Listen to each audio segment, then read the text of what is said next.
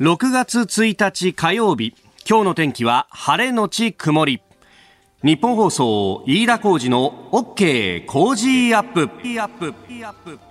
朝6時を過ぎました。おはようございます。日本放送アナウンサーの飯田浩二です。おはようございます。日本放送アナウンサーの新業一華です。日本放送飯田浩二の OK 工事アップ。この後8時まで生放送です6月になりましたね、はい、今日からいろいろ変わるぞっていうね、えー、方もいらっしゃるかもしれませんしまたスパクルビズだとかね、えー、よりあの涼しい格好でも出勤できるという方もいらっしゃるかもしれませんがその出勤の足にちょっと影響が出るような情報です、えー、信号故障の影響で磯子駅と大船駅の間で運転を見合わせていた JR 京浜東北根岸線ですが、えー、先ほど5時45 4分頃5時44分頃に全線で運転を再開しております、えー、ただこの影響でダイヤ乱れが発生しております。ご利用の方ご注意ください。えー、京浜東北根岸線磯子大船駅間運転見合わせでしたけれども、すでに再開してます。ただダイヤが乱れているということになりますので、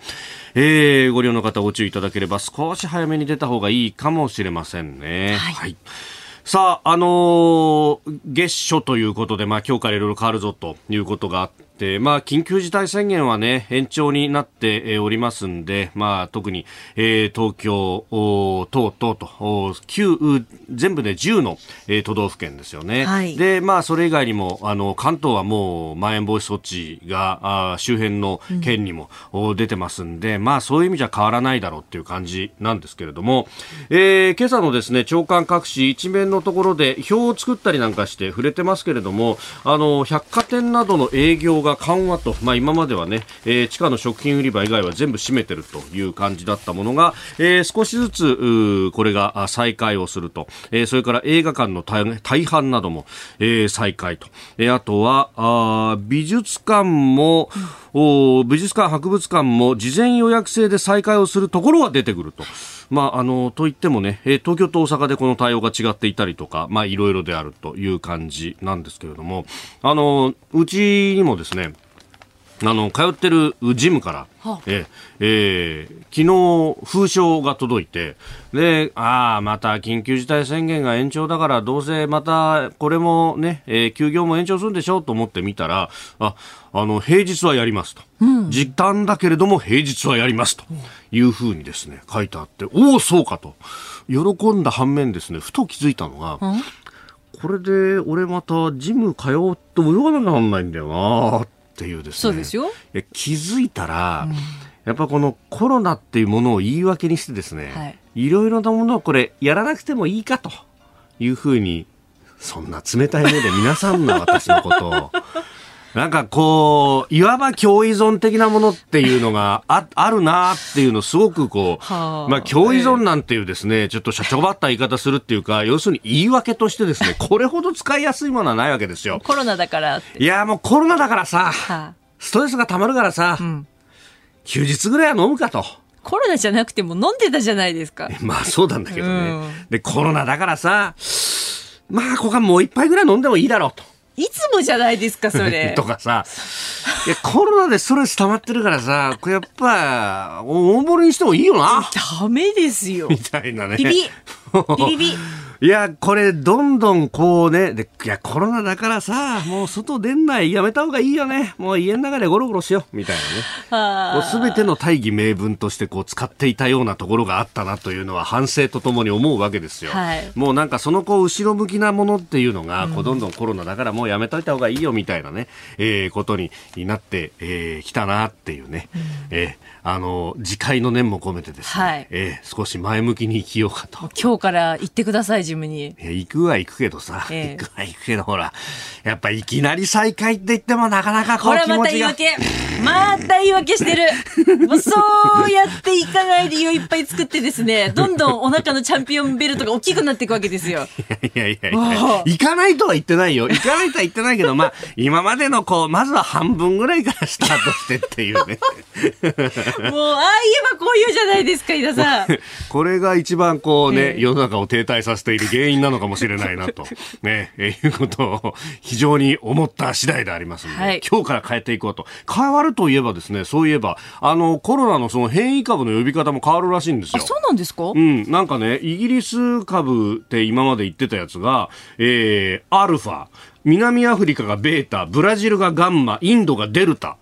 というふうに変わるんだということをですね、WHO がなんか31日にえ、えー、発表したと。まあ時差の関係で日本じゃ今ぐらいからこう、適用になるんじゃないかということなんですけれども、いや、今までだっておかしかったのがさ、あの、従来型と変異株みたいな感じで、で、変異株は地名がついてるのに、従来型は従来型のまんまとかね、え、なんで中国とか武漢とか言わないのみたいなところが素朴な疑問としてあったんですが、まあ、あの、その辺の突っ込みに耐えかねて、じゃあ全部変えてやろうみたいなことがあったのかどうなのかわかりませんけれども、言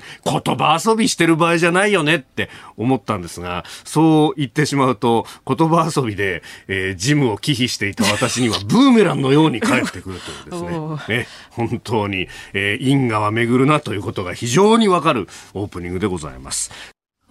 あなたの声を届けますリスナーズオピニオンニュースについてのご意見をお寄せください。今朝のコメンテーターはジャーナリスト長谷川幸宏さん。この後6時半過ぎからご登場です。えー、まずは東京オリンピック・パラリンピックの観客に陰性証明書提示要請を検討と、まあ、1週間までいいよみたいなね話が出てきておりますがそれについて。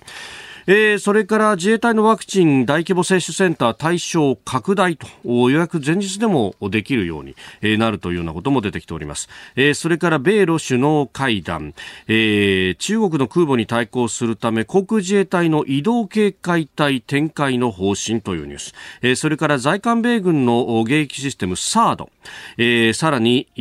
スクープアップのゾーンでは緊急事態宣言延長後の景気について、えー、このゾーン7時40分過ぎですが早稲田大学ビジネスファイナンス研究センター主任研究員で、えー、研究員准教授の佐々木康之さんに電話で伺ってまいります。えー、昨日は消費動向調査なども出ております。ここが気になるのコーナーです。スタジオ長官各紙入ってまいりました。えー、ワクチンについて、え一面から展開しているというところが多いですね。毎日新聞と、それから産経新聞がですね、似たような見出しつけてます。えー、毎日、職域接種、今月中旬にも政府方針、モデルナ製予定。えー、産経新聞職場接種21日にも開始モデルナ製大学校内下旬からと。いうことで、えー、21日と産経の方が日付を入れてきたぞという感じですけれども、あのー、職場でね、特に、まあ、あの大きな企業なんかだと医務室があったりしてそこにお医者さんがいるということであると、まあ、これあの打てるぞということにもなる、まあ、これ4月にですね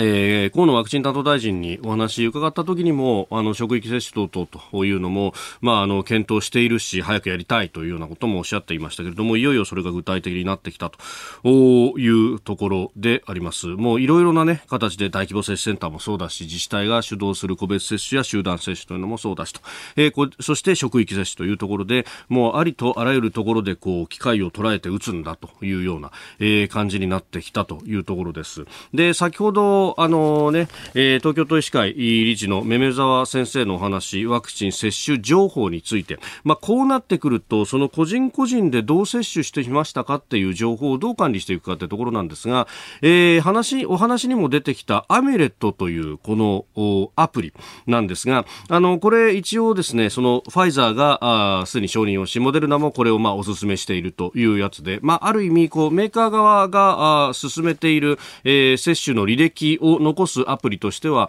オフィシャルなものはこれであるということで、まあ、実はあの国の総理官邸の新型コロナワクチン担当の、えー、ツイッターアカウントでもこういうのがあるんですよっていうのは書き込みがあったんですが不思議なことにリンクが貼られていないというですね、えー、のがあるんですがあのこれ職域接種等々でそれこそ接種券をどうするかっていうのをここから先、まあ、あの問題にもなってくるんですが職域ってことになると接種券のある人とない人が、えー、住んでる自治体が違うと分かれちゃうかもしれないと。で、実はこれ結構柔軟にやってるところがあって、あの、知り合いのですね、あのー、から聞いたんですが、通ってるクリニックで今、あの、メールアドレスを登録してくれって呼びかけてるんだよって。で、どういうことって聞いたら、高齢者向けに個別接種をそのクリニックはやってますと。ただ、予約したんだけれども来ないとかいろんな事情があって、どうしたってこう、キャンセルが出てしまうと。で、ワクチン余っちゃう。でもワクチンは、あの、ある程度の期限が来ると、それは廃棄せざるを得なくなると。こんなもったいないことはない。で、今、あの、先月末ぐらいから厚生労働省が通達を出してですね、えー、柔軟に、まあ、打てるようにと。で、接種券の有無等々も、まあ、あの、気にせずというようなところまで踏み込んで通達出してますんで、で、あの、のそこでですね、まあ、かかりつけで通ってる人にも、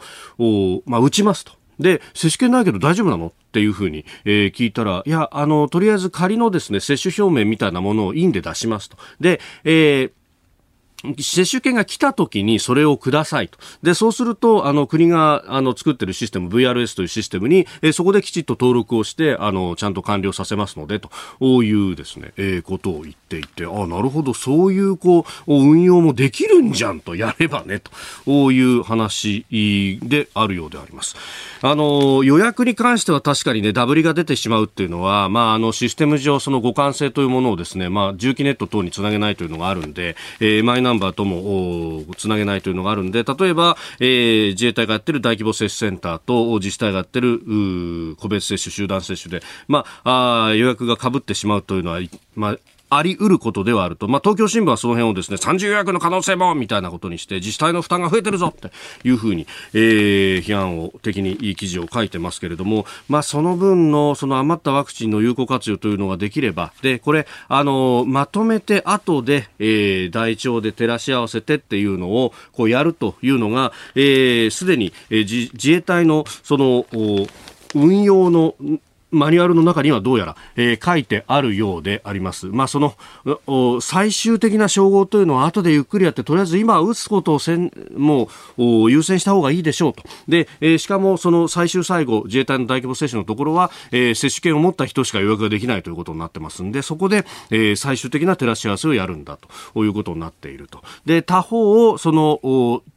クリニックの方はおそらくあの自分のところでカルテがあるんで、で、えー、1回目の接種をした後、2回目の接種に関しては3週間後の今同じタイミングで来てくださいねってすでに予約を取ってそこで縛るということがあると。まあ、あの、大半のですね、その接種券を持ってないような人にとっては、その予約がワクチン接種の最初の予約であって、えー、まあ、ここで重複するということはなかろうというようなところで柔軟にやってるんだろうと思います。で、えー、その辺を、じゃあ、あれ、いつ打ったっけ？忘れちゃうっていうようなことを回避するために、アミュレットっていう、う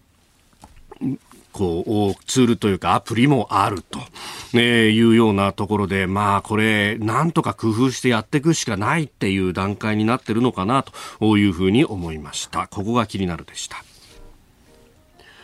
えー、あなたの声を届けますリスナーズオピニオン、えー、東京世田谷の電子戦隊デンジマンさんからいただきました。懐かしいですね、えー、でも内容とは関係ありませんのでデンジマンとはね、はい、えー、確かに私世代かなちょっと上かなぐらいの感じではあるんですが、えー、昨日献血行ってきましたあ献血行ってきたという友達が言ってました。献血バスでワクチン接種すればいいのにって。えー、献血の前に問診するし、働いてるのは看護師さんだし、なんでワクチン接種しないんだろうって逆に不思議だったと言っていました。えー、うん、確かになんとなく縦割りの弊害みたいに想像してしまいました。逆にワクチン接種会場の前に献血のバスを置いて、献血できるようにするのもいいんじゃないでしょうか。接種した後は献血できないそうなんで、接種前にと。えー、自粛による献血の不足の解消にもつながるんじゃないかと。素人考えですいませんといただきましたが。いや本当こういうところもねそれこそあのイベント会場とかコロナの前は献血バスね止まってて、はい、そこでこう若い人たちに募ってみたいな、えー、フェスとかのところであったりしたよね。フェスですとかコミックマーケットですとかね。いやそれこそあれじゃない？ラジオパークの時もいなかったっけな？どうだったっけな？あ別のイベントと勘違いしてるかな。でも結構ね、最近は特にイベントごとがあるとそこに献血の車いるっていうのはあったよね。そうですよね。うん。なんか球場の前にもいたような気がするぞ。うん。お機会を捉まえてっていうのは確かにね。確かにそうですよね。まあだから今後それこそ、あの、一般の人たちへの接種っていうのが始まってきて、で、それをこう大規模接種会場でやるなんてことになったら非常にこれはいいアイディアかもしれませんよね。うんうん、はい。この時間からコメンテーターの方々ご登場いただきます。今朝はジャーナリスト、長谷川幸宏さんです。おはようございます。おはようございます。よろしくお願いします。よろしくお願いします。さあ、この時間まずは東京オリンピック・パラリンピックの観客に陰性証明書提示要請検討というニュースを取り上げます。えーまあ、1週間以内の陰性証明書 PCR 検査などのものを求める案を検討していると報道されました。うんこのね、陰性証明っていうのが、これ意外に厄介で、つまり検査の方法が、はい、まあ、ざっくり言って2つあるんですよ。えー、1つは、あの、鼻の穴の中にですね、はい、まあ、2センチぐらいでいいんだけど、ちょこっと、ね、あの、拭い物を入れて、はい、それで液を拭うと。えー、もう1つは鼻の穴だけじゃだめで、鼻の中から奥まで入れて、まあ、咽頭、喉ですね、鼻咽頭まで、ここまで入れなきゃいけないと。まあ、ざっくりとこの2つあるんだけど、このうち厚労省労働省、日本政府が求めてるのは、この鼻咽頭の奥のつらい、辛い方。辛い方まで求めていて、しかもその書式が厚生労働省のホームページに載ってんだけど、これをダウンロードして、これを現地の医者に書いてもらえるってことになってるんですよ。これがね、非常にもう大今、大問題になってて、えー、あの、えー、外にいる、海外にいらっしゃる在外邦人の方々方たちの間では。あというのは、アメリカなんかはもうビントじゃなくて、はい、もうそこらのコンビニでできますから、テストセンターで。まあ、そうですねで。簡単に2センチぐらいでちょっとやって、すぐ陰性証明出してくれるんですよ。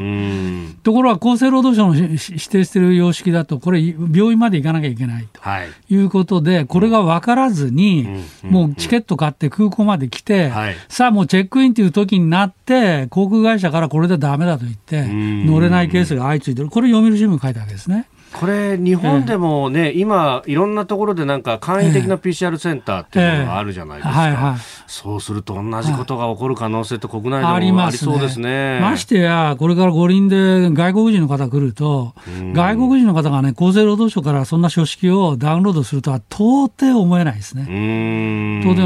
だって、まあ、アメリカ標準はもう完全な簡単な検査で OK ですぐ出せるわけだから。はいしかもアメリカの人たちもワクチンほとんど打ってる方多いので、はい、俺はもうワクチン打って、もう体きれいなんですよと、で日本は汚れてるわけでしょ、まだと。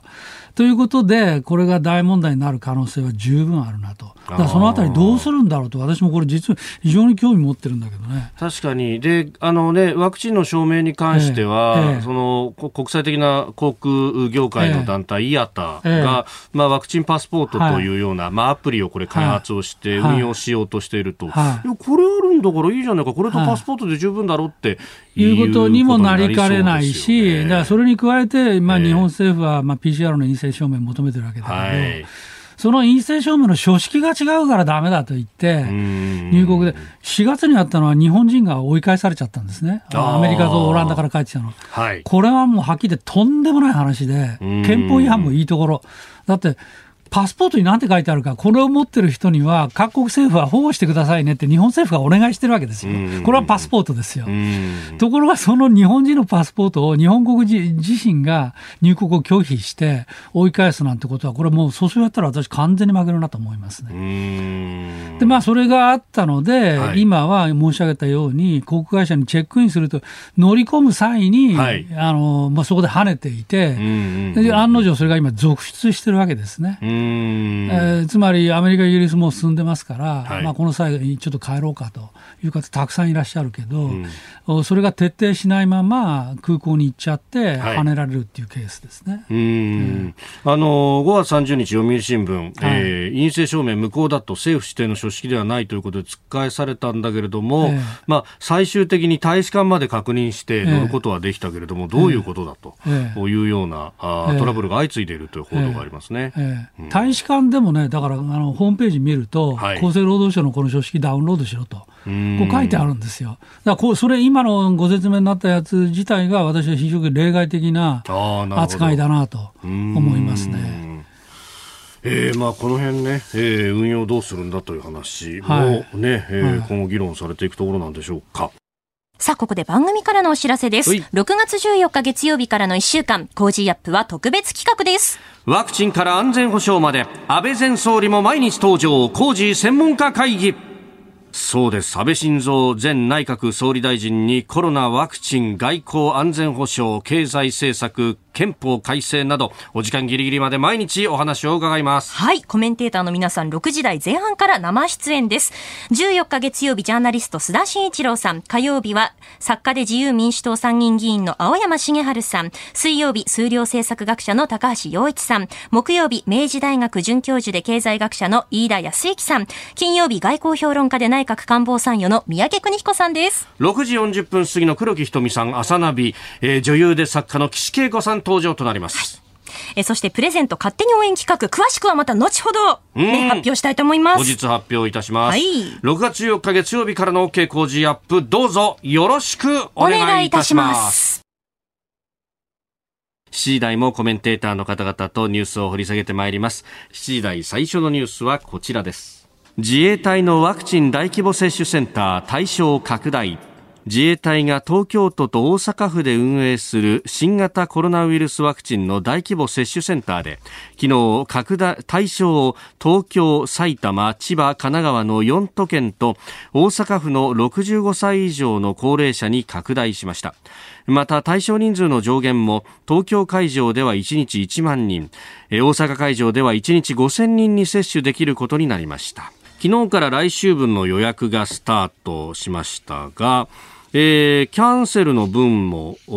有効活用ということで前日まで予約受付可能なシステムに変更するということです。うん。あのー、私も住んでるところでも、はい、やっぱり相変わらず取れな取れなくて、まあ、最終的には結局取れたんですけども、はい、今週中に受けあの打てること打てることになりましたが、やっぱり電話とね、インターネットともに通じませんね、なかなかね。だから、まあ、今、順調に進んでる人たちは非常にラックもラッキーというか、まあ、幸運で、しかも自分で解決できる人たち、でもおそらくね、これからだんだん進んでくると、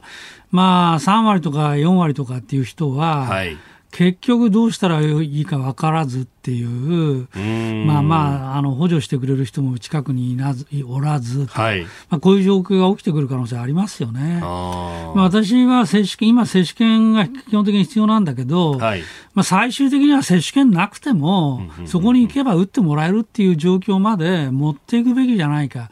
でしかもだから途中である程度ね、供給量に見通しが立ったら、はい、そのぐらい柔軟に変更しても構わないんじゃないかと思いますね。アメリカはもう身分証明だけです。えー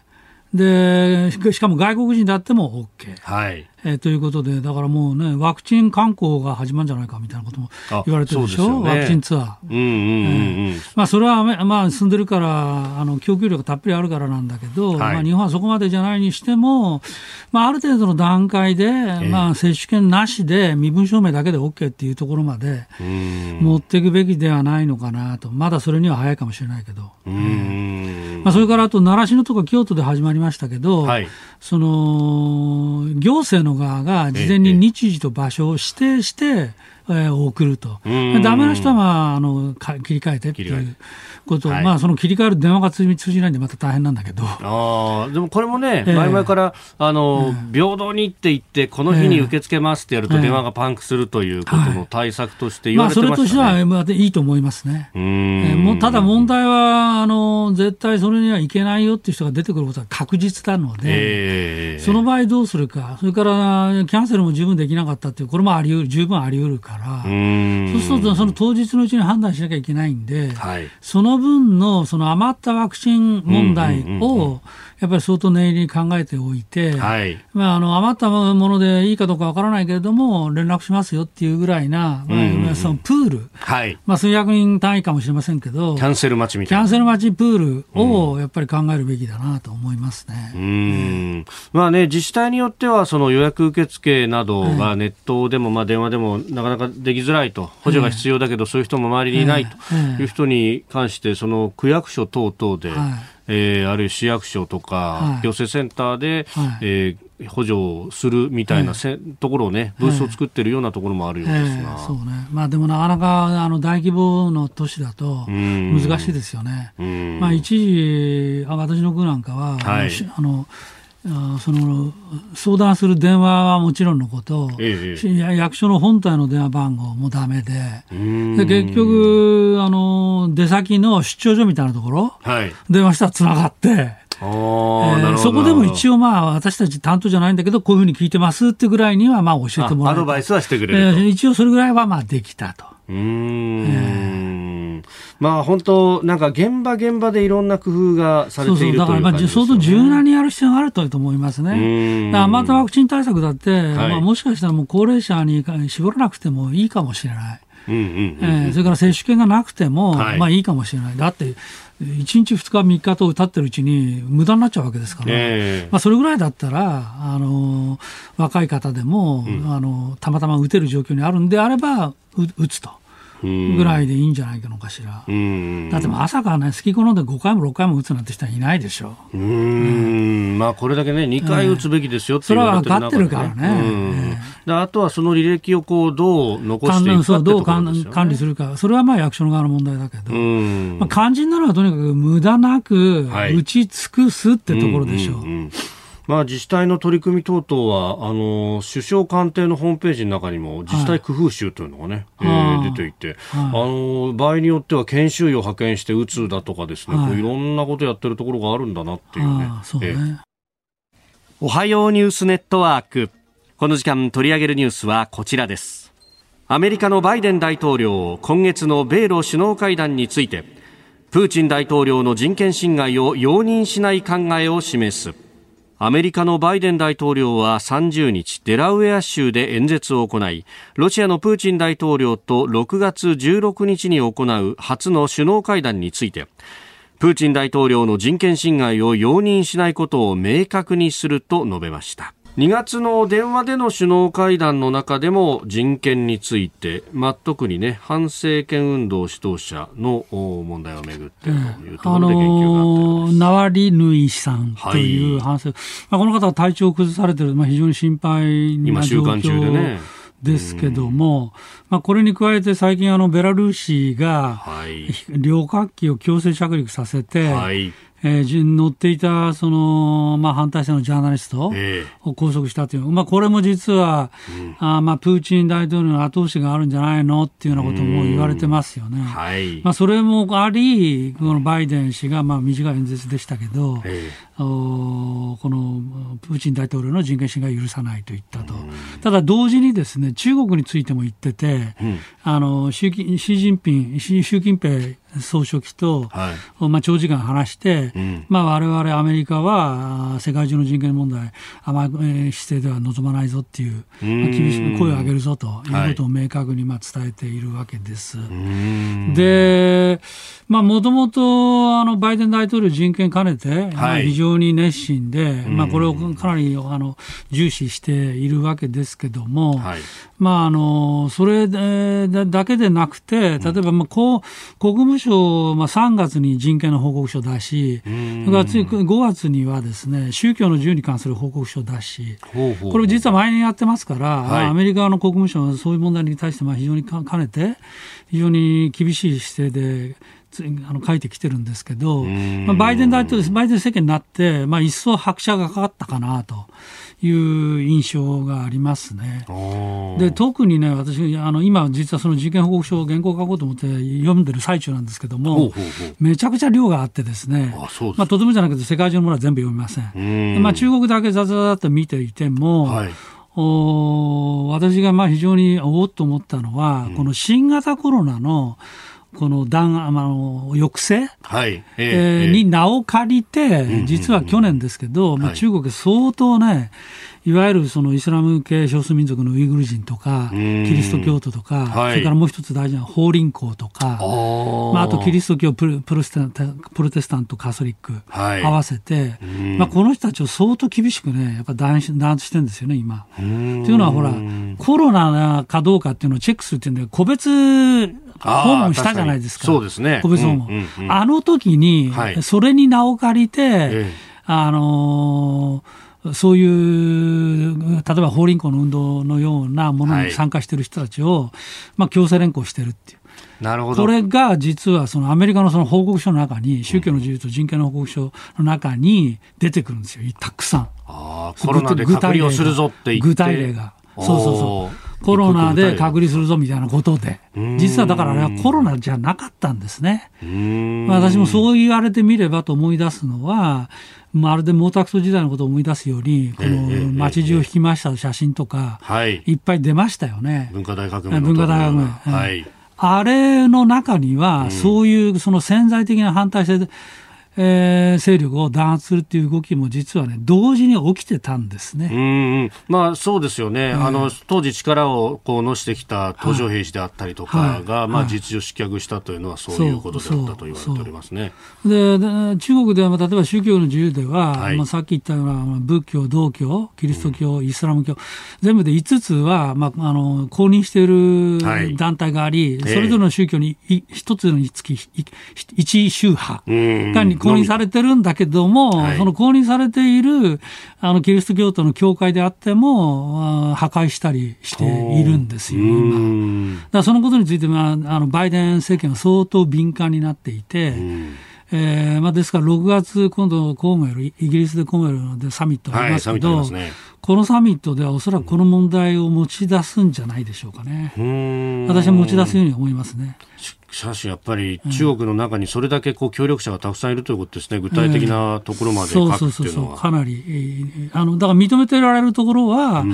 のまあ細々と、はい、まあ、やってきましたけど、要するにそれでも例えばキリスト教の聖書の中で、えー、共産党支配を正当化するような文言を探して説教しなさいとか、そういう指示が出てるんですよね。だからそれに抵抗する人はもちろんたくさんいるわけですよ。はい、でその情報が、まあ、あのかなり外に漏れつつありますから、うん、あまあ、今、その台湾の台湾の問題が一番焦点当たってますけど、はい、台湾の問題なんかに比べて、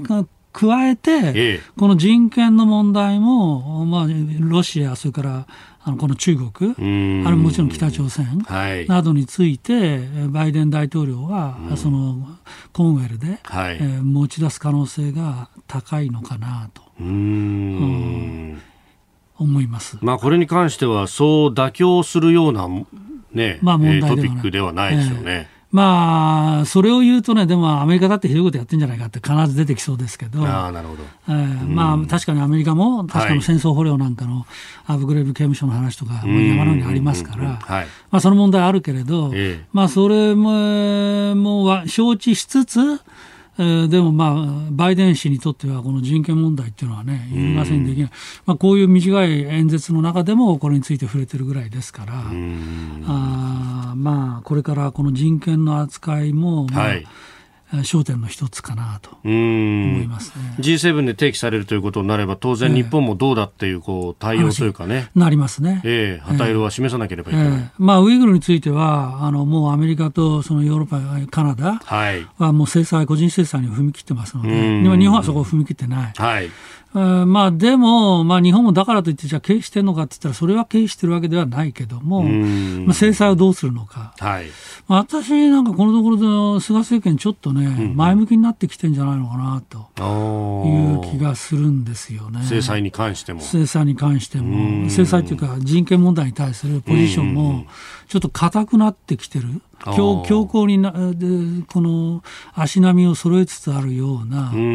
気がしますけどね、まあ、立法府は超党派で、まあ、ミャンマーの人権に関して攻め出したりとか、もしていたりとかね、えー、えー、国会の側も動いてきているし、えー、そう、うん、それからついこの間のこのまあオンラインでやった EU とのね、首脳会談でも、台湾の問題を持ち出したと、えー、まあ、これは日本側から持ち出したとも言われてますよね。まあ、ですから人権以外のところでは台湾、それからウイグルの問題も含めて、はい、一応 G7 はもう足並み揃ってるんですよね。だ揃ってないところがもうあるとしたら、この人権のところ、人権のところっていう感じですね。さあ、そして中国への対抗、地政学的なあるいは軍事的なというところで、中国の空母に対抗するため、航空自衛隊が移動警戒隊、まあ、レーダー部隊ですが、えー、これを小笠原諸島に展開する方針を固めるというニュースです。えー、移動式レーダーを備えた移動警戒隊を小笠原諸島、まあ、父島あたりが候補になっているようですけれども、展開をするんだということになってきてます。うん、これはあの沖縄、台湾、宮古島、このこちらの方、まあ、いわゆる第一列島線と言われるところ、はい、こちらの方では割とチェックしてるんですよね。うん、与那国島にも、あの自衛隊の部隊いますから。はいところが、この小笠原諸島の方、まあ、要するにより太平洋の方、はい、中国側で言ったら第二列島線の方、こっちの方は今までどちらかというと、あの、手つかず状態になってて、こちらでいろんな演習されてもよくわからないっていうことになっていたのを、はい、やっぱこう穴を塞ぐ意味で、はい、あの移動式の部隊だけども、こう、この小笠原諸島にも、まあ、展開していこうかという今の段階なんですよね。えー、ただ、これ、まあ、目下は移動式ですけども、はい、まあ、将来的には当然固定式、にするという話もまああり得るのではないかなと。あの中国の遼寧っていう、まあ、例の空母、ええ、これだけじゃなく、今どあの、新しい空母2隻だったかな、そうですね。あの進水させてますよね、うん、三島という名前のついた空母と、もう1隻、えー、ありましたね。えーだからそれは当然、あのこの台湾、宮古島、沖縄、こっちの方でなく、はい、太平洋であのあの訓練、もうヘリコプターの離離発着訓練なんかもう知っているようだと言われてますから、あこちらについてもあの自衛隊もあの早急な対応を求められているんだろうと思います。はい、うん。まあ、あの宮古島と、ね、沖縄本島の間を、まあ、かなり行き来、頻繁にするようになってきていると、はい、でここら辺っていうのは当然、台湾の背後でもあるというような。いろんなところをこう想像しますね、まあ、それとね、やっぱりなんといっても私は、うん、あの尖閣ですよね、はい、ぜひね、尖閣に常駐部隊を置いてもらいたいなと、はい、もうこれもずっと言ってるんだけど、やってもらいたいなと思いますね。えー、続いて、教えてニュースキーワードです。サード。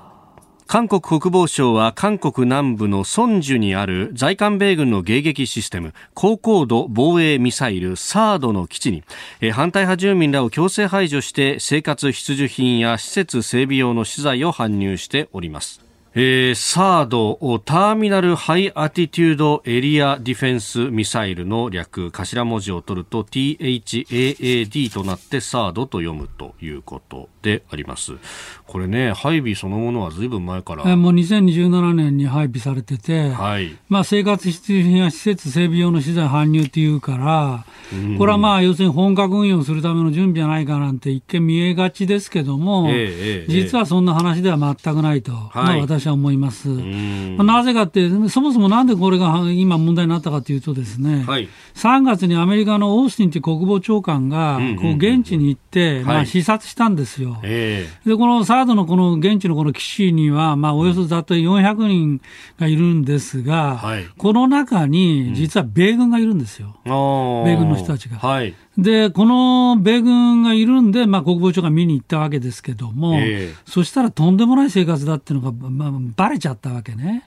まあ、要するに、このコンテナ、はい、まあ、コンテナの中で、まあ、生活してたり、あるいは近くにこの古いゴルフ場があるんですけど、はい、このクラブハウスを利用したりしてるんだけど、はいあのまあ、コンテナはいいとしても、えー、もう肝心からも例えば食料すらないと、うん、で米軍がいわゆる戦時用に持ってるレーションというあの非常用のね、はい、戦闘用の非常食を温めて食べてるような時さえあると。と言われていて、えー、まあ、国防長官まあ激怒したわけですよ、でもふざけんなと、何やってんのと、こんなことは絶対に許せないということを、はい、おまあ、個別相手国防大臣会合でも言ったし、えー、その後の2プラス2でも言ったし、ということで、やらざるを得なくなっちゃったと、韓国側韓国側としては。で、まあ、韓国側としてやらざるを得なくなっちゃって、はい、じゃあ、でも、じゃあ、それを抜本的に改善してですよ、本格運用するつもりがあるかっていうと、えー、これはもう例の中国との二股外交をしてるわけですから、中国に気を使っちゃって、そんなつもりはないと。だからあくまでそのい、今でさえこれ実は本格運用だと言ってないわけですよ。まあ、暫定使用だって言い続けているわけ。はい、それ中国が文句言ってきたから。えー、あであ、まあ、でもさ、さがさりながら、この国務長官に面と向かってガンと言われちゃってですね、これ、まあ、無視もできないんで、まあ、最低必要なものだけ入れるかみたいな、はいまあ、そういうに非常にこの煮え切らない、まあ、態度でまあ実際やってるっていうのが、この今のこの騒ぎだっていうことですね。確かに2017年、この配備するしないの時にも、えー、ね、中国国内不買運動起こったりとか、これ、土地を提供したのが確かロッテだったと思いますが、ね、営業停止させたりとか、いろんなこと起こりました、ね、いろんなことで、政権が変わり、はい、ムン・ジェインになり、ムン・ジェインは、まあ、要するに二股ですから、はい、まあ、中国のあのご機嫌取るために、いやいや、本格運用しなくて、うん、まず周辺の、その、いろんなものを調査してからだと言ってんだけど、実態は何にも進んでないと。はい、もう実際、まあ、じじ事実、もうおそらく進めるつもりもないでしょうし、まあ、アメリカとしても、もうムン・ジェイン相手にせずと。いうことですから、まあ、とりあえず生活改善のところだけ、まあ、やらせたっていう話なんだろうなと、まあ、思いますね。えー、これね、一応その、まあ、北朝鮮の弾道ミサイル対応というふうには言ってますけれども、当然ながらレーダーとしては中国も探知できる、まあ、まあ中国も入ると。うん。で北朝鮮についてですけど、これ、あのバイデン政権がまあ実は今から2、3週間ぐらい前に、一応全部見直しを完了したとい。う話になってて、えー、そのよく計算されて現実的なアプローチだと、はい、 calibrated practical approach となんとか言ってるんだけど、その中身が実はよくわかんないんですね。まあ、まあ、だからバシントポストなんかは、これ要するに段階的アプローチじゃないのと。いうことを言ってるんだけど、うん要するに段階的アプローチっていうのは、要するに大きな一発で比較化をやるっていうことじゃない、はいええ。まあ、これだと美味しいところ取りされちゃうんじゃないかっていう心配がある。そうですよね、うん、段階的に縮小すれば制裁も緩めるみたいなのを繰り返すってことですよね。っていう話になりかねないよねと。いうことがまあ一つと、もう一つちょっと不吉なサインは、その、はい、米韓首脳会談の時の書き方が、うん朝鮮半島の非核化って書いてあるんですよ。はい、そうですよね。これはつまり在韓米軍が核兵器持ってるでしょうと。だから在韓米軍撤退しろって話に直結する話なので、それを、そうそう、それをだから段階的アプローチっていう話でありそうなことと、はい、それから朝鮮半島の非核化っていうふうに言った、この2点が、ちょっと日本にとっては、まあ、不吉なサインかなと。まあ、その辺ムン・ジェイン政権が求めたということも報道されてますね。まあ、言われてますね。北朝鮮の非核化とは言わなかったというあたり。えーえーで、その見直しのアプローチの中身も、具体的にどういうことなのかはよくわからないと。まあ、ここがちょっと今心配な点ですね。続いて、ここだけニューススクープアップです。この時間、最後のニュースを、スクープアップ !5 月の消費者態度指数2ヶ月連続のマイナス。内閣府が昨日発表した5月の消費動向調査によりますと今,、えー、今年今後半年間の暮らしの見通しを聞いた消費者態度指数は前の月と比べ0.6ポイント低下の34.1と2ヶ月連続のマイナスとなりました。えー、基調判断も持ち直しのテンポが緩やかになっているに引き下げられたということです。まあコロナの影響は本当大きいですよね。そうよね。あの、あの私、景気ウォッチャー調査っていう、いわゆる街角景気のね、あれい。つも、これ一番信頼してるんだけど、これで見ても、やっぱり先行き、はい、えー、4月の先行き判断 DI41.7 っていう、前月に比べて8.1ポイントの低下ですから、はいやっぱり相当厳しい、特にやっぱり飲食関連、例のね、ほら、はい、あの政府からの支援金、はい、これの支払いがものすごく遅れてるみたいですね。うん本当、これ、自治体によってバラバラというかね、遅れてるところは本当、まだ1月、2月分入らない入らない、そうだから3月分以降、全然入らない、なんていうのは、もうざらに聞こえてきますね。まあだから書類が不備っていうことももしもしかしたらあるのかもしれないけど、まあそれにしてもね、これだとせっかくの補補給金、はいだとしても、えー、何の役にも立たない、潰れたはずもらったってしょうがないんですもんね。そういうことになりますよね。えー、まあこれね、もうすでに国から予算がついて、えー、まあほぼ国からの持ち出しでやってるというような話なんですが、肝心要のその最後のラストところがね、まあ要するになかなか売上管理がしっかりしてないところは、前年に比べてこれだけ落ちましたっていうのを証明するのが大変だっていうのは、まあ事情わからないじゃないけど。はいえー、さあそのあたりも含めてですね今足元の経済どうご覧になっているのか、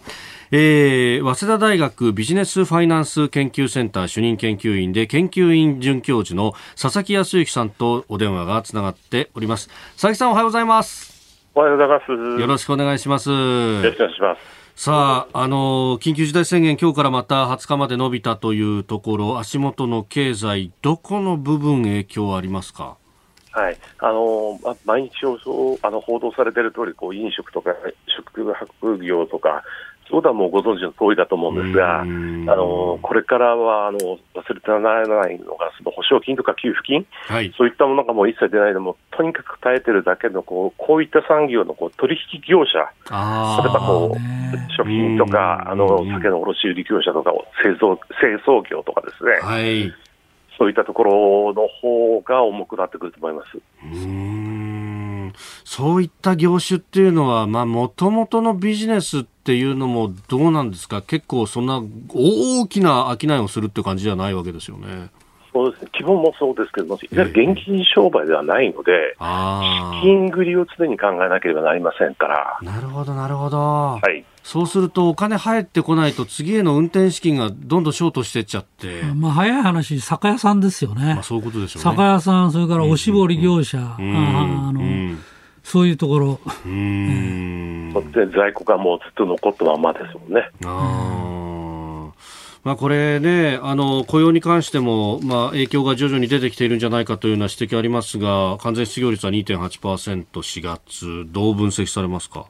はい、あのもう悪いというのはもう言うまでもないとは思うんですが、えー、あの一筋縄ではいかない、結構複雑な状況あるなとはふうに思います。あの例えばこれだけ人であの人があの働くとこないっていう割に、はいある外食の企業の経営者さんがおっしゃるのは、そのパートアルバイトの応募がすごく細ってるっていうんですね。あそうですかで、人繰りが大変で、こう、店開けられないところも出てきてると。でなんでですかって聞いたら、まあ、これはこの方の試験なんですけど、はい、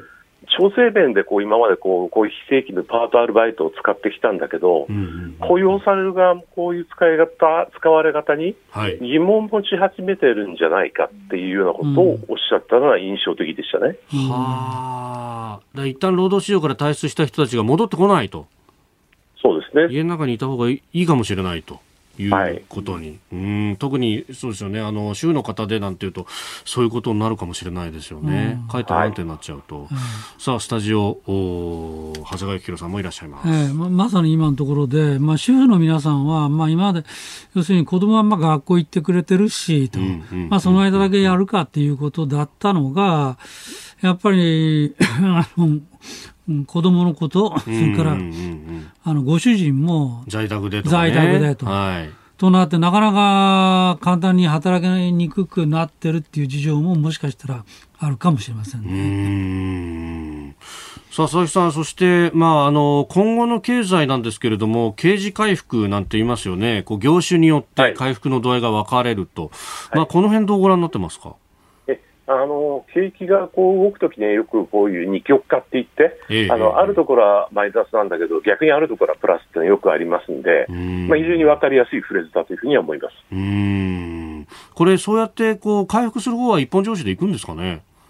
いえ、あの、まあ、行かないというところだと失礼になりますけど、え。ただ、こう、巣ごもり需要でゲームが良かったとか、はい、リモートワークで情報通信良かった。じゃあ、はい、これが永遠に、これからもずっといいですか？言われると、まあ、ちょっと正直言って、やっぱり若干あの疑問はありますよね。うんまあ、地政学的な要因も含めて、いろんな不確定要素ありますもんね。あります、ございます。はい。うんあまあ、あとその、日本の特殊事情でいうと、要するにアメリカ、イギリスなどなど、今、回復してきてるでしょ、はいえー、そこでビジネスやろうと思って、日本とやろうと思っても、うん、さっき言った入国のところで、今、ハードルが高いから、まあ、今、非常に心配されてるのは、このままいくと日本がね、はい。だんだんグローバル経済から締め出されていくっていうか、自ら孤立していくというようなことになりやしないかっていうことが、まあ、かなり言われるようになってきてますよね。ワクチンが広がらないからワクチン広がらないし。うん、そのあたり、佐々木さん、いかがですか？そうですね。あの出遅れていることは間違いないとは思います、うん、ただ、まあ、これ、希望的観測なんですけど、まあ、これだけ急速にそのワクチン、ワクチンという話がこう1、1、2週間で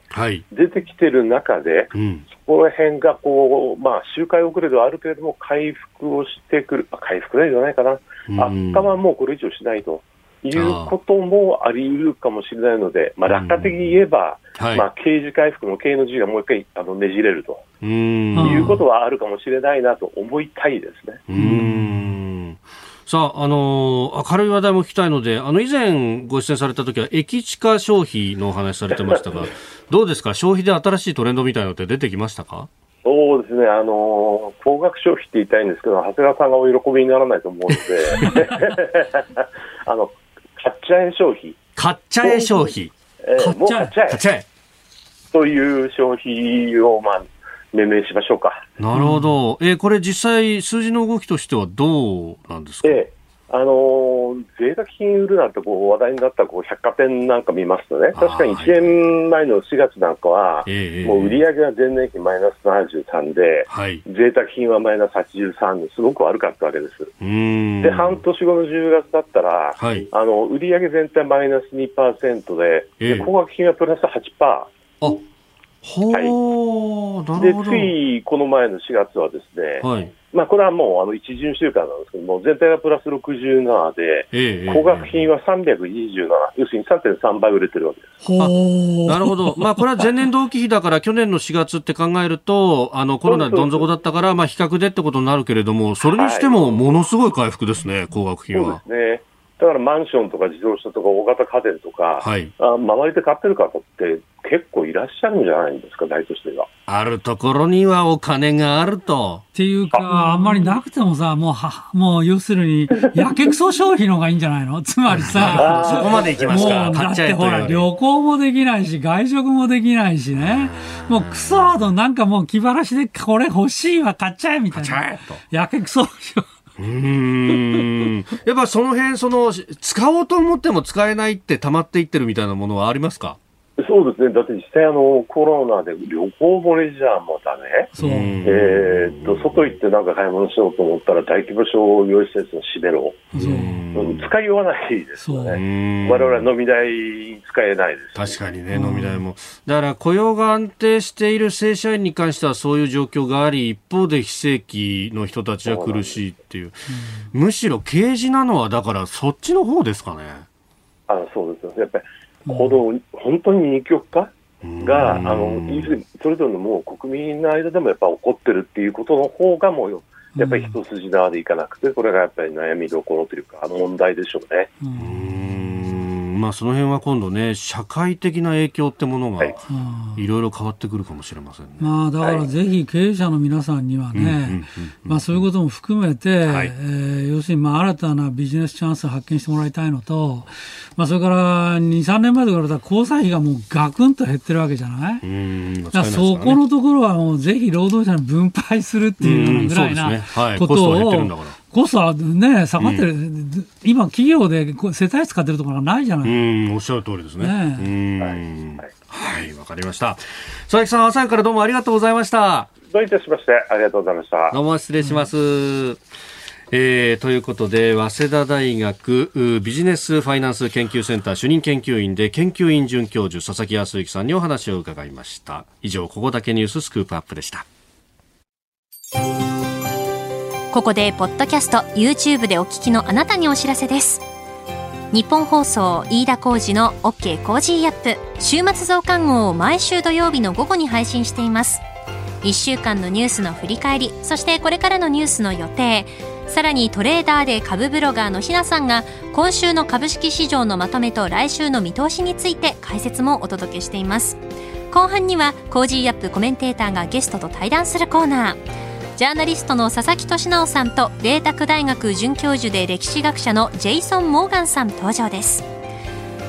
アメリカの対日歴史観をテーマにお送りします。土曜日もぜひチェックしてください。あなたと一緒に作る朝のニュース番組飯田浩司の OK コージーアップ。海外でお聞きのあなたそして関東以外の地域でお聞きのあなたからの参加もお待ちしています。